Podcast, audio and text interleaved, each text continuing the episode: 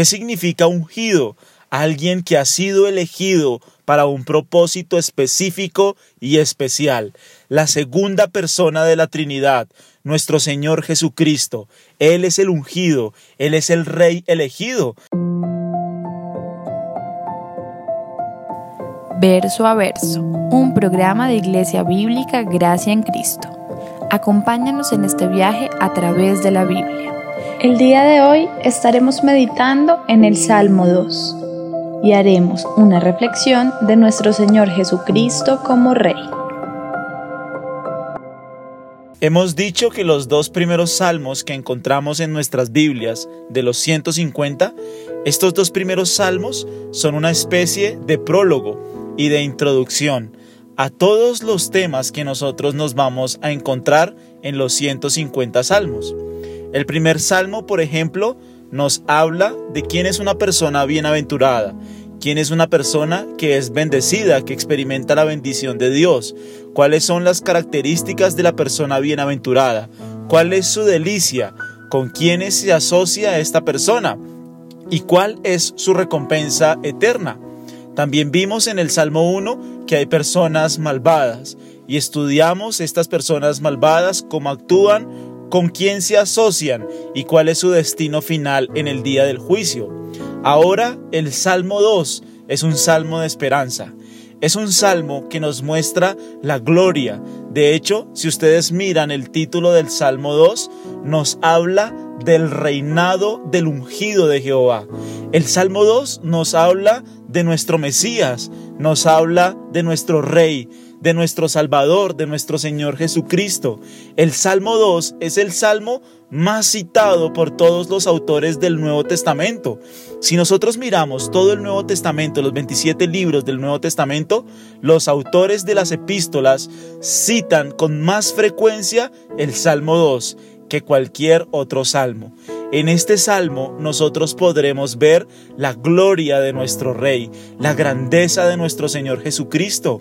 Un día Él regresará, el Hijo de David, la raíz de Isaí, aquel admirable consejero, aquel Dios fuerte, aquel príncipe de paz, aquel glorioso Rey que ha de venir a reinar. Él volverá, como lo dice la Escritura, Él vendrá por segunda vez y Él establecerá su reino aquí en la tierra por un periodo de mil años. Mil años Él reinará con su pueblo, con aquellos bienaventurados, justos y piadosos que nosotros vimos en el Salmo 1. Este salmo nos habla de nuestro rey, de aquel rey que ha de venir, del reino milenial, del reino que él ya estableció desde su primera venida. En su primera venida, él vino como un cordero, él vino manso, humilde. En su segunda venida, Él vendrá como un león. Sobre un caballo, Él vendrá como un rey.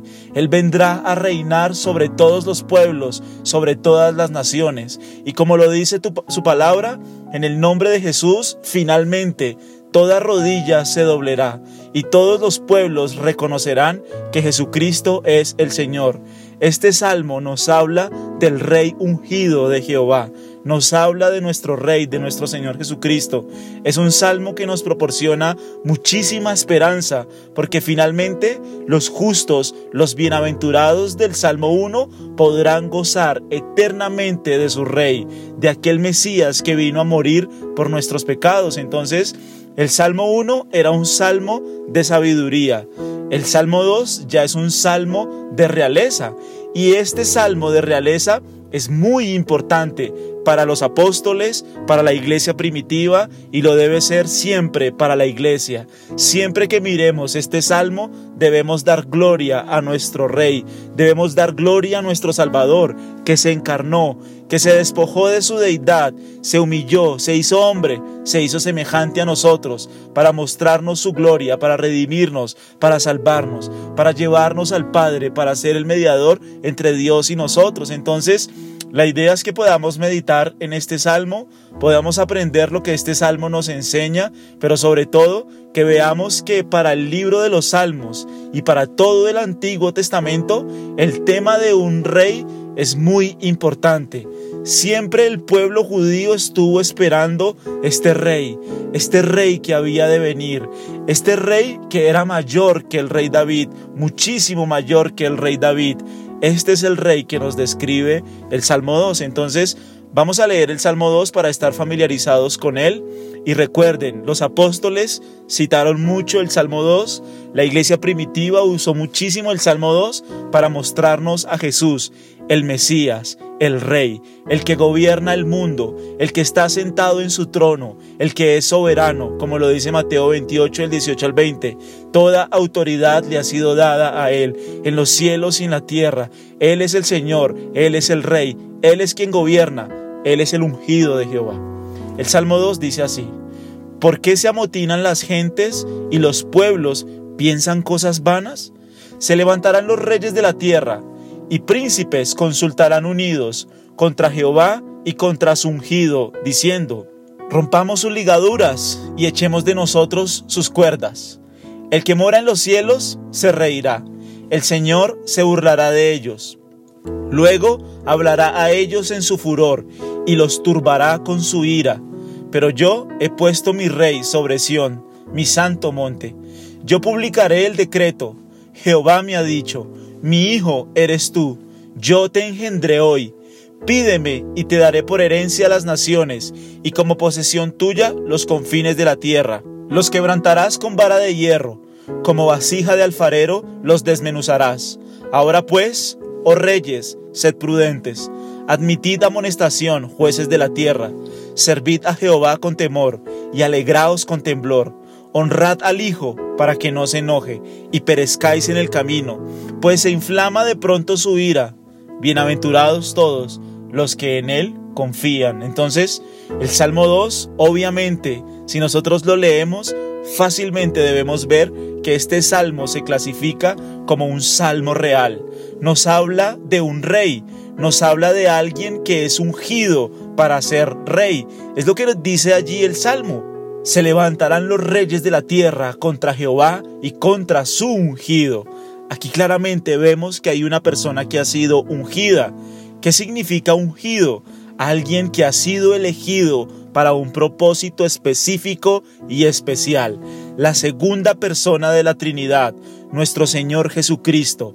Él es el ungido, Él es el rey elegido. De hecho, si nosotros leemos en Segunda de Reyes, en el capítulo 11, versículo 12, vamos a ver que en el Antiguo Testamento es común que los reyes elegidos fueran ungidos. Así dice el versículo, miren, sacando luego Joaida al hijo del rey, le puso la corona y el testimonio, y le hicieron rey ungiéndole y batiendo las manos dijeron, viva el rey. Entonces el Salmo 2 nos muestra fácilmente que es un salmo real, es un salmo que nos habla de un rey, un rey elegido, un rey con una misión especial, nuestro Salvador, nuestro Señor Jesucristo. No sabemos claramente la fecha en la que se escribió el salmo, pero es fácil entender que nos habla del Mesías, de aquel Mesías, rey de nuestro Señor y Salvador Jesucristo. ¿Y por qué el concepto de rey en el Antiguo Testamento es tan importante? Esto nosotros lo debemos entender a la luz de la profecía que encontramos en 2 de Samuel en el capítulo 7 desde el versículo 5. David se propuso en su corazón hacerle una casa a Dios, hacerle un templo a Dios. David tenía en su corazón poder ofrecer su dinero para hacerle un templo glorioso y hermoso al Señor. Mientras David estaba meditando en estas cosas, Dios envió al profeta Natán y le dijo al profeta Natán, ve y di a mi siervo David, Dios envió un mensajero a David, mientras David, el rey David, está meditando en su corazón con el propósito de hacerle un templo hermoso a Dios. Ya no quería que Dios habitara en tiendas, en el tabernáculo. El rey David quería construir el templo de Jerusalén. Ese templo glorioso que nosotros vemos en diferentes imágenes es el templo que el rey David se propuso en su corazón. Y mientras él meditaba en esto y mientras David pensaba en esto, Dios envió al profeta a Natán y le dijo, así ha dicho Jehová, ¿tú me has de edificar casa en que yo more? Ciertamente no he habitado en casas desde el día en que saqué a los hijos de Israel de Egipto hasta hoy, sino que he andado en tienda y en tabernáculo, y en todo cuanto he andado con todos los hijos de Israel. ¿He hablado yo palabra alguna de las tribus de Israel, a quien haya mandado apacentar a mi pueblo de Israel, diciendo, ¿por qué no me habéis edificado casa de cedro? Ahora pues dirás así a mi siervo David, Así ha dicho Jehová de los ejércitos, yo te tomé del redil, de detrás de las ovejas, para que fueses príncipe sobre mi pueblo, sobre Israel. Y he estado contigo en todo cuanto has andado, y delante de ti he destruido a todos tus enemigos, y te he dado nombre grande, como el nombre de los grandes que hay en la tierra. Además, yo fijaré lugar a mi pueblo Israel, y lo plantaré, para que habite en su lugar, y nunca más sea removido, ni los inicuos le aflijan más, como al principio, desde el día en que puse jueces sobre mi pueblo Israel. Y a ti te daré descanso de todos tus enemigos. Asimismo, Jehová te hace saber que Él te hará casa. Y cuando tus días sean cumplidos y duermas con tus padres, yo levantaré después de ti a uno de tu linaje, el cual procederá de tus entrañas, y afirmaré su reino. Él edificará casa a mi nombre, y yo afirmaré para siempre el trono de su reino. Es increíble. Mientras el rey David está pensando en construirle un templo a Dios, un templo hermoso, de oro, con cedro, con piedras preciosas, Dios le hace una promesa a David. Y la promesa que Dios le hace a David es que un hijo suyo, un hijo de su linaje, un hijo de sus entrañas, se sentaría en el trono de Israel para reinar para siempre. Dios le promete a David que de sus entrañas se levantaría un rey cuyo reinado no tendría fin, cuyo reinado sería eterno. Por eso cuando nosotros abrimos nuestras Biblias y abremos el Evangelio de San Mateo, lo primero que nos encontramos, el Evangelio de San Mateo, es una genealogía. Y esa genealogía que nos muestra a Jesús, el hijo de David, el hijo de Abraham. ¿Por qué la genealogía es tan importante? Porque nos muestra que Jesús es aquel descendiente, es aquel que salió de las entrañas del rey David. 14 generaciones, 28 generaciones encima, perdón. El rey David estuvo allí y 28 generaciones después nace Jesús, el hijo de José, el hijo de María. Jesús, el rey de Israel, aquel cuyo reinado es eterno, cuyo reinado no tiene fin. Es increíble porque toda la Biblia es una trama acerca de nuestro Señor Jesucristo. Y aquí, en este pasaje, nosotros podemos ver que Jesús debía nacer del linaje de David. Y es lo que hace el apóstol Mateo. Mateo nos muestra en su evangelio que Jesús es el que cumple esta profecía. De hecho, José y María juntos venían de las entrañas de David. Tanto José como María nacieron en la familia de David, porque ellos eran de la tribu de Judá y eran de Belén, la ciudad donde nació el rey David. Por eso Jesús nace en Belén, porque Él es la promesa, Él es el rey que ha de reinar con todos aquellos bienaventurados del Salmo 1. Porque esto es importante para nosotros, porque esto nos provee de esperanza, esto nos provee de la eternidad. Esto nos habla de la gloria eterna que nosotros tendremos con nuestro Salvador. Las aflicciones que nosotros tenemos en el presente son pasajeras. Nada se compara con la gloria que los justos tendrán con su Rey cuando Él regrese por segunda vez. Si nosotros miramos los cánticos de la iglesia primitiva, ellos cantaban, Señor Jesús, ven, Ven Señor Jesús. De hecho, si nosotros miramos en Hechos, en el capítulo 1, los apóstoles pensaban que Jesús iba a establecer su reinado aquí en la tierra inmediatamente. Es lo que dice Hechos 1. Los apóstoles le preguntan a Jesús, Señor, ¿instaurarás tu reino en este tiempo? Y Jesús les respondió, no les toca saber a ustedes los tiempos y las sazones. No era el momento, el tiempo del reinado milenial, del reinado físico aquí en la tierra, era en un futuro. Y nosotros, su iglesia, su pueblo, sabemos que un día reinaremos juntamente con Él. Esa es la promesa que Dios le hace a los bienaventurados, a los justos. Hay una esperanza de un reinado perfecto, de un reinado glorioso, de nuestro Rey, el Salvador que ha de venir a reinar en su segunda venida todo el mundo.